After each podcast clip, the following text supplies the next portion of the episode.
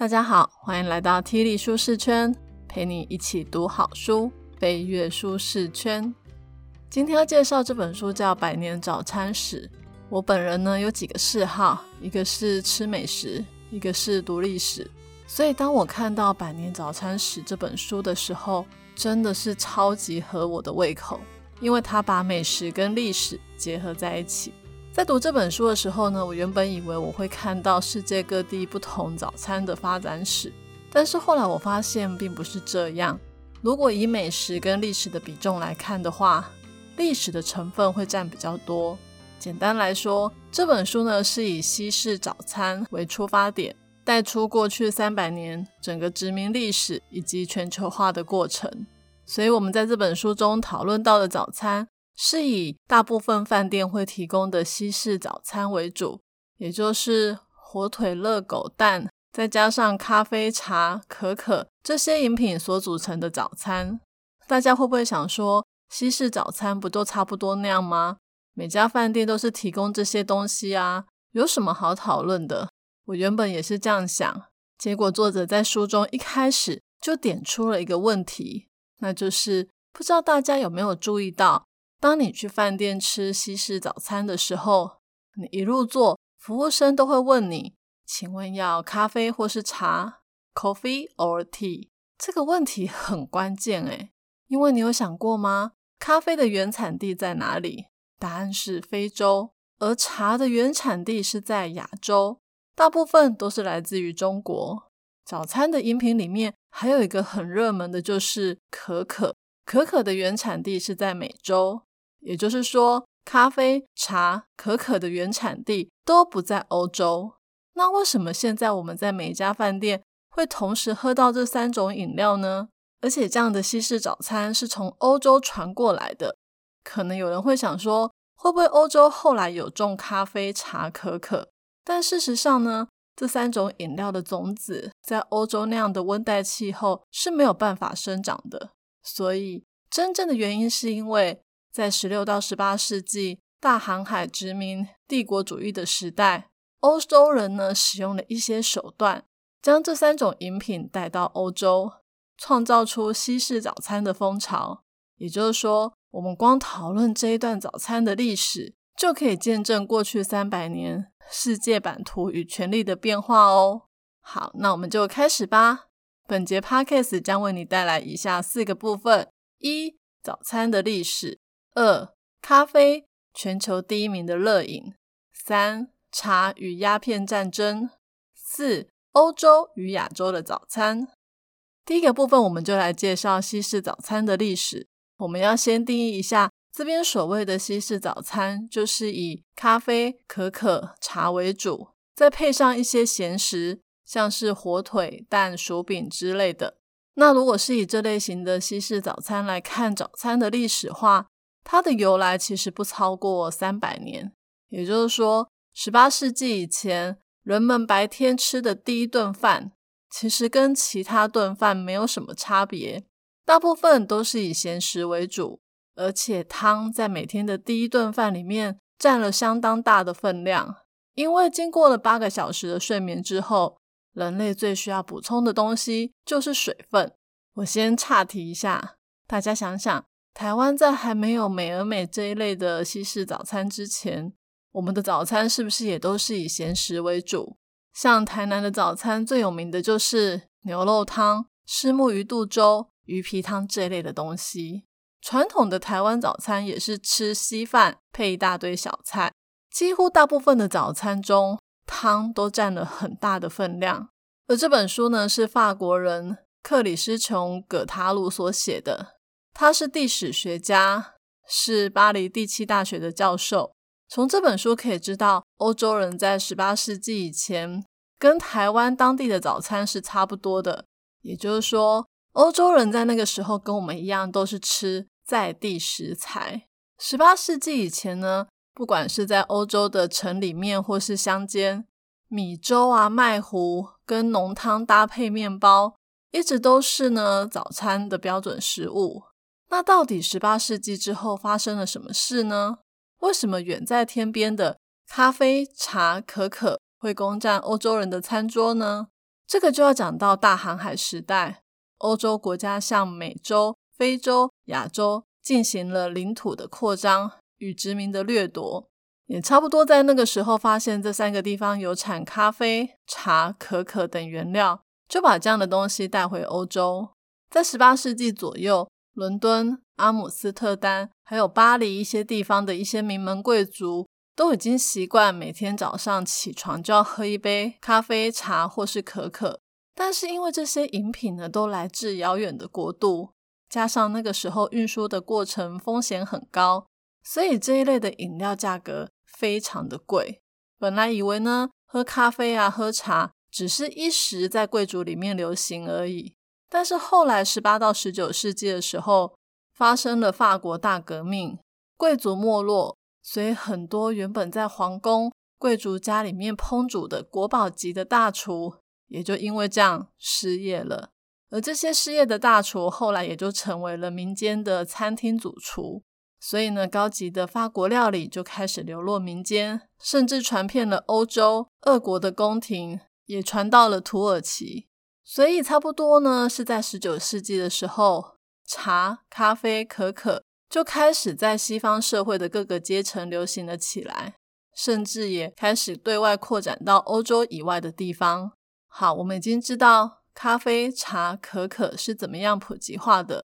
那为什么早餐的样式会这么简单呢？让我们再回到十八世纪初，贵族还没有没落之前，大家试想一下，如果今天你是十八世纪的贵族，那个时候呢，大家都在比有钱的。如果你一早起床的时候可以来一杯非常昂贵又充满了异国风味的热饮，那就表示你家的财力非常的雄厚。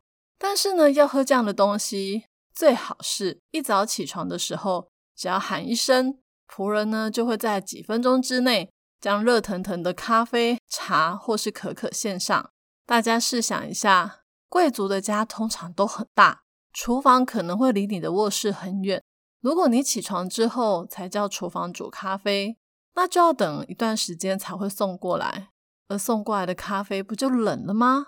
这样子不就错过了最佳的赏味时间？所以呢，为了让贵族的你享受热腾腾的早餐以及饮料，在很多贵族卧房的旁边会设有一个配膳室。这个配膳室的任务就是，当主人起床了之后。就要马上烹煮咖啡、榨果汁、烤面包、煎火腿等等。也就是说，那个配膳室其实不会太大，而那个早餐的重点就是不能太复杂，要很快就可以煮好。所以呢，样式自然也不会多。也就是说，我们现在在大饭店吃到的那些西式早餐，其实就是十八世纪时贵族们一早起床享用的食物哦。哇，我们真的好幸福哦！不过，一直到现代，早餐还是一样，比午餐跟晚餐都简单很多。除了台南以外，这也是因为呢，我们每天早上起床呢，都要赶着上班上学，妈妈哪有空还在那边备料，一道一道菜慢慢煮。所以基本上，不止十八世纪的欧洲贵族早餐样式简单，全世界大部分的国家也都差不多是这样。不过还好，我们是生在台湾。我们的早餐是世界知名的，就连美而美这样的早餐店都可以变化出上百种不同的样式，真的是超级厉害的。在知道西式早餐原来是这样来的之后，我们就知道咖啡、茶、可可之所以会走进欧洲人大部分的家庭厨房，是因为欧洲在十六到十九世纪的时候掌握了海上霸权，占领了超多的国家。而且在殖民地开垦这些农作物，来满足他们自己市场的需求。所以，相较于午餐以及晚餐，早餐呢更能够呈现出工业革命和全球化对这个世界所造成的影响。接着，第二部分我们来聊聊咖啡、茶、可可这三个饮品中的第一名——咖啡。刚有提到西式早餐的历史不到三百年。所以呢，早餐喝咖啡的历史也不会太久远，最早可以回溯到十七世纪。据说呢，当时是教皇先品尝了咖啡这种新的饮料，他觉得很好喝，而且还发现喝了咖啡之后可以让僧侣在进行午夜弥撒的时候还可以保持清醒。所以在那个时候，大家就已经体验到咖啡因的好处了。而差不多在一六六九年的时候，巴黎才出尝咖啡的滋味。那个时候呢，鄂图曼帝国有人把咖啡介绍给路易十四，也就是土耳其咖啡。路易十四呢喝了之后蛮喜欢的，所以呢，当时马上就在王室造成了一股风潮。不过路易十四呢，他很快就厌倦了，反而是他的继承者路易十五跟他的情妇杜巴利伯爵夫人非常的喜欢，所以咖啡就在贵族中流行了起来。但是大家知道，土耳其咖啡跟我们现在喝的咖啡不太一样，他们的咖啡渣是不会滤掉的，也就是说。路易十五跟他的情妇喝的是土耳其咖啡，一直要到十八世纪的初期，西方人呢才不再喝着带着咖啡渣一起煮的土耳其咖啡，而是改喝加了糖的咖啡，而且会滤掉咖啡渣。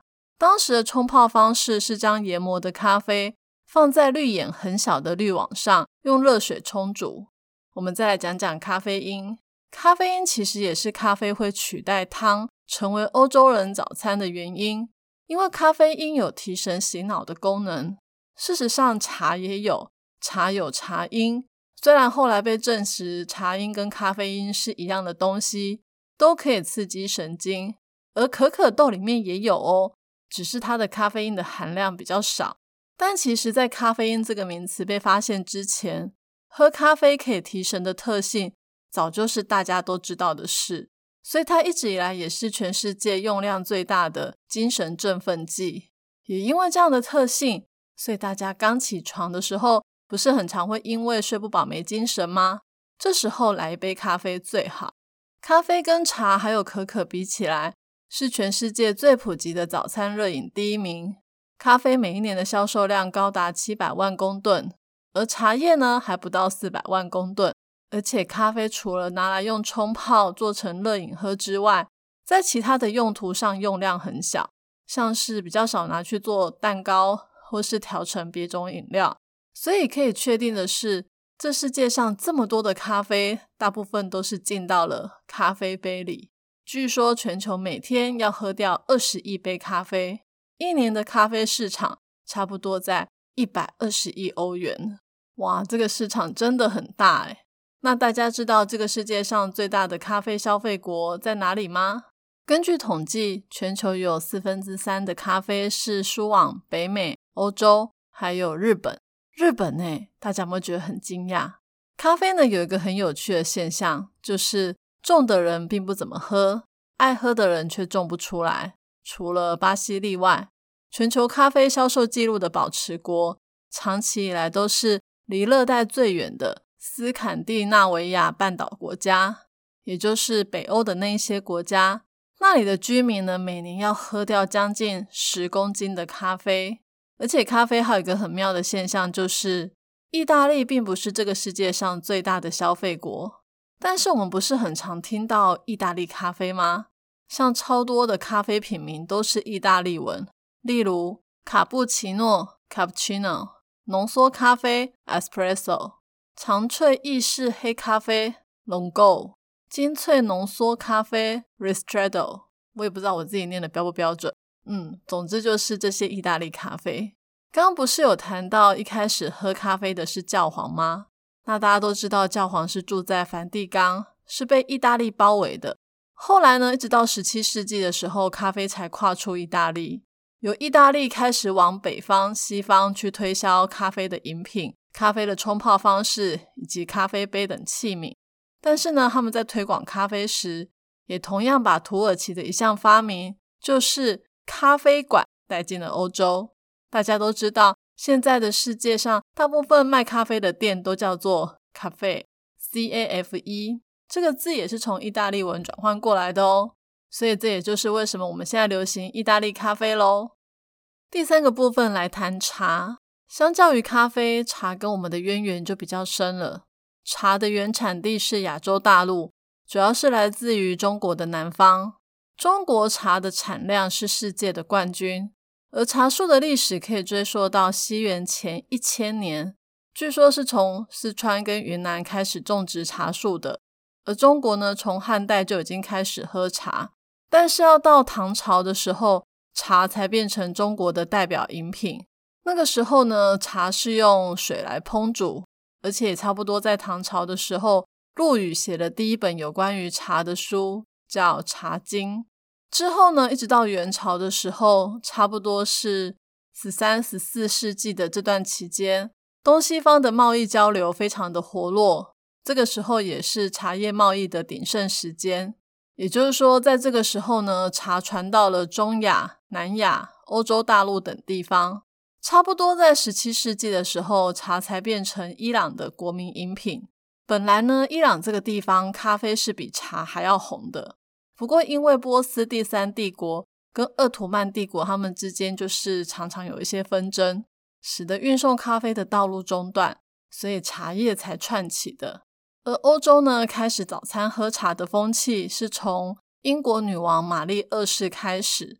他在位的时候呢，茶就成了英国人的新宠，从最上流的阶级开始传开。不过，茶有一个跟咖啡很不一样的地方。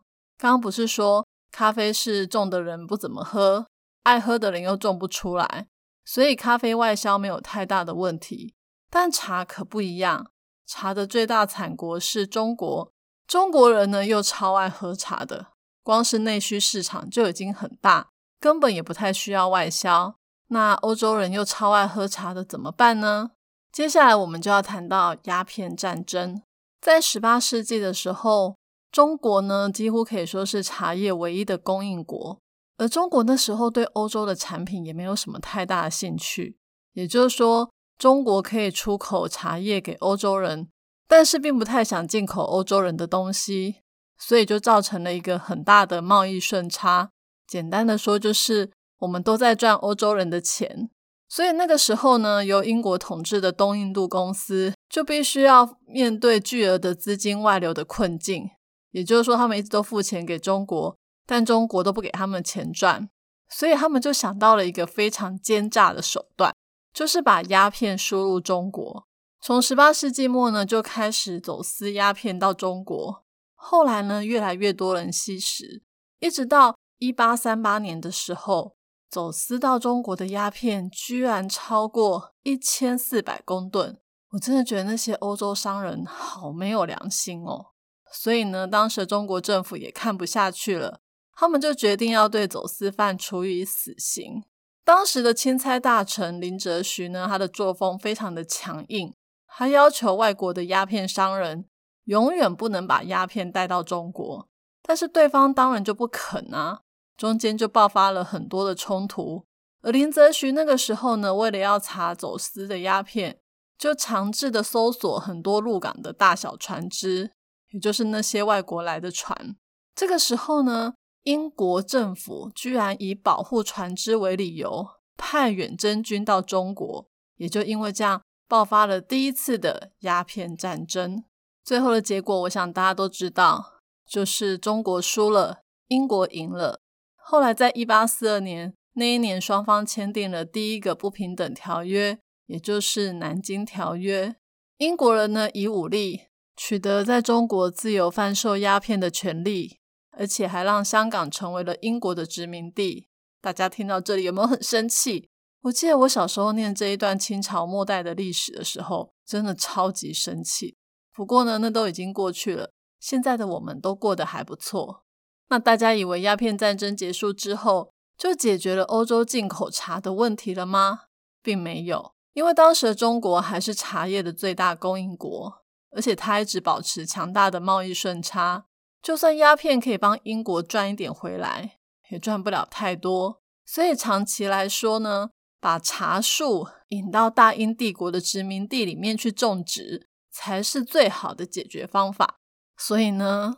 英属东印度公司就派人到中国去找茶树，其中有一个植物学家叫罗伯福君，他在一八四八年的时候，也就是鸦片战争结束后六年，成功的运出两万株的茶树到印度。根据他的说法，在这一次的运送过程中，他改装成有钱的中国大爷，带了很多的随从偷运茶。这个过程还被人家写成一本叫做《茶与花之路》的书。听到这里，我真的觉得欧洲人也太爱茶了吧？需要这么无所不用其极吗？而且还偷运了两万株的茶树呢？也因为这个罗伯福军的创举，印度开始种茶，茶的产区呢一路从阿萨姆、大吉林周边扩展到锡兰，所以英国人也不需要跟我们进口茶了，印度就很多了。不止这样，英国呢也把茶带到当时的殖民地肯雅，肯雅是这个世界上第一个栽种红茶成功的，也成为了全世界第一个红茶出口国。那现在来看茶的版图的话，第一生产国仍然是中国，印度排第二，肯雅第三，斯里兰卡是第四。也就是说，要不是英国有强大的武力，也不会有今天全球各地都在种茶的这样的规模。讲到茶，我们再来多讲一点。大家知道奶茶是怎么来的吗？这也是欧洲人发明的哦。正常来说呢，在中国或是台湾地区，我们大部分泡茶是不会加奶的，也不会加糖，我们都是喝茶的原味。而茶传到蒙古的时候呢，这些大草原的畜牧民族就把他们常喝的饮料马奶跟茶呢混合在一起。这个应该算是历史上第一杯奶茶，而后来茶传到西藏的时候，西藏人也有把茶跟牦牛奶混合在一起喝。但这边要讲一下的就是，不管是蒙古还是西藏，那时候他们喝的奶茶都是咸的，而欧洲就不一样了。大家应该都知道，我们在喝英国茶的时候会加糖、会加奶，而且欧洲人不止喝茶会这样做，喝咖啡也会。可可也会加糖，糖的串起呢，跟咖啡茶也是差不多。因为糖主要的提炼方式都是从甘蔗来的，那甘蔗呢也是生长在热带或亚热带的地区，而糖呢对身体的帮助就是会增加我们的热量。所以在十八世纪的时候，欧洲人就发现，把糖加在咖啡、茶这一类的饮品之后，就可以同时拥有提神跟补足热量的这两种功效。所以在早餐的时候喝是最好的。那茶加糖听起来很合理，那为什么会加奶呢？据说呢，在十七世纪的时候，有一个贵族叫做萨布里耶夫人，他所经营的沙龙呢，可以说是当时文人最常光顾的知名场所。听说他很有可能就是往茶里面加牛奶的创始者，因为据说呢，他非常爱惜他的瓷杯。那个年代呢，瓷器也是从中国来的，非常的贵。也因为呢，他很爱惜昂贵的瓷杯，所以他会在杯里面呢，先倒一些冷的牛奶，再倒茶，避免杯子产生裂痕。我不知道这是什么原理，牛奶会产生保护膜吗？不管了，反正他就是误打误撞之后就发明了奶茶。不过也还好有奶茶的发明，不然我们现在也喝不到珍珠奶茶这么好喝的饮料。讲到茶，真的有很多故事可以讲。再来讲一个茶包的小故事。据说呢，有一位纽约的商人，他为了要促销茶叶，就把试喝的茶叶样品分装在小的丝带里面寄给客人。结果客人呢，居然以为可以直接呢连小袋子一起放到茶杯里面去冲泡。嗯，这个就是茶包的由来。大家有没有发现，不管是奶茶或是茶包？世界上还有很多的发明，真的都是无心插柳柳成荫。最后一个部分，我们来跳脱咖啡、茶、可可，聊一下欧洲跟亚洲的早餐有什么样特别的历史或特色。我们可以先把欧洲分成北方的欧洲跟南方的欧洲。北方呢，因为比较冷，所以呢，他们起床的时候会比南方人更容易感觉到饥饿，也因为这样，他们吃的会比较丰盛。像早餐呢，在英国的家庭到现在都还是蛮重要的一餐。英国的早餐桌上摆的食物种类会比很多欧陆北方的国家更多样，像是有鲱鱼、麦片粥、烤豆子等等。德国呢，跟北欧国家吃的也不错，他们的早餐餐桌会看到熏肉、鸡蛋、cheese、蔬菜、水果还有果汁等等。那相较于北方的欧洲，南方就比较简单了。意大利人呢，早上起来吃的很少，大部分就只喝一杯咖啡，而且还是围着咖啡店的柜台喝的。很多从北方来的观光客都觉得意大利的民宿或是旅店的早餐实在太寒酸了，因为吃的太少，早上都有点难熬。不过呢，意大利人通常会在快十一点的时候来第二杯咖啡，再搭配一点甜点面包。而西班牙也差不多，他们是在差不多快中午的时候会来一根吉拿棒。而这种从欧洲传开的西式早餐之所以会风行全球，是因为十九世纪初，商人呢在世界各地开始盖了很多西方的连锁饭店，加上观光产业开始全球化，所以西式早餐就可以推广到欧洲以外的地方。从那个时候开始呢，这些饭店就慢慢的去塑造出一套标准化的饮食，最后呢是以经典款的咖啡、茶、可可为主，再搭配吐司面包或是甜面包。也会提供果酱或是奶油，甚至有水果、火腿、熏肉跟鸡蛋。我们刚刚有说，英国、德国、北欧都吃的比这些好。也就是说，西方饭店呢，为了要快速的提供早餐，就必须要把英式的早餐标准化、精简化。所以严格来讲，这种早餐不能称为英式早餐，应该叫做欧陆早餐。而作者在书里面也有提到。米其林从来就没有颁给专卖早餐的餐厅，因为这种欧陆早餐不太能够算是美食。不是说早餐的食物不好吃，而是完全没有创新，了无新意。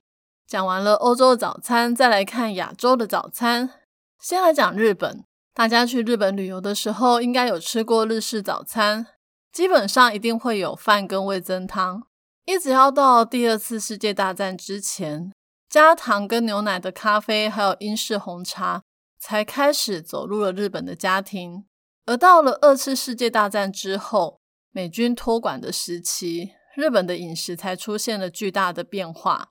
因为为了要解决战后缺乏粮食的问题，大量的美国支援的食物进入，而加速了饮食西化的脚步，就变成以吐司面包、奶粉。即用咖啡为大宗。我们今天一开始有讲到，全球大部分的咖啡都是送到北美、欧洲跟日本，所以日本喝咖啡可是喝得很凶的哦。而韩国跟日本其实蛮像的，他们早上也是吃饭配海带汤、豆芽汤，还有泡菜。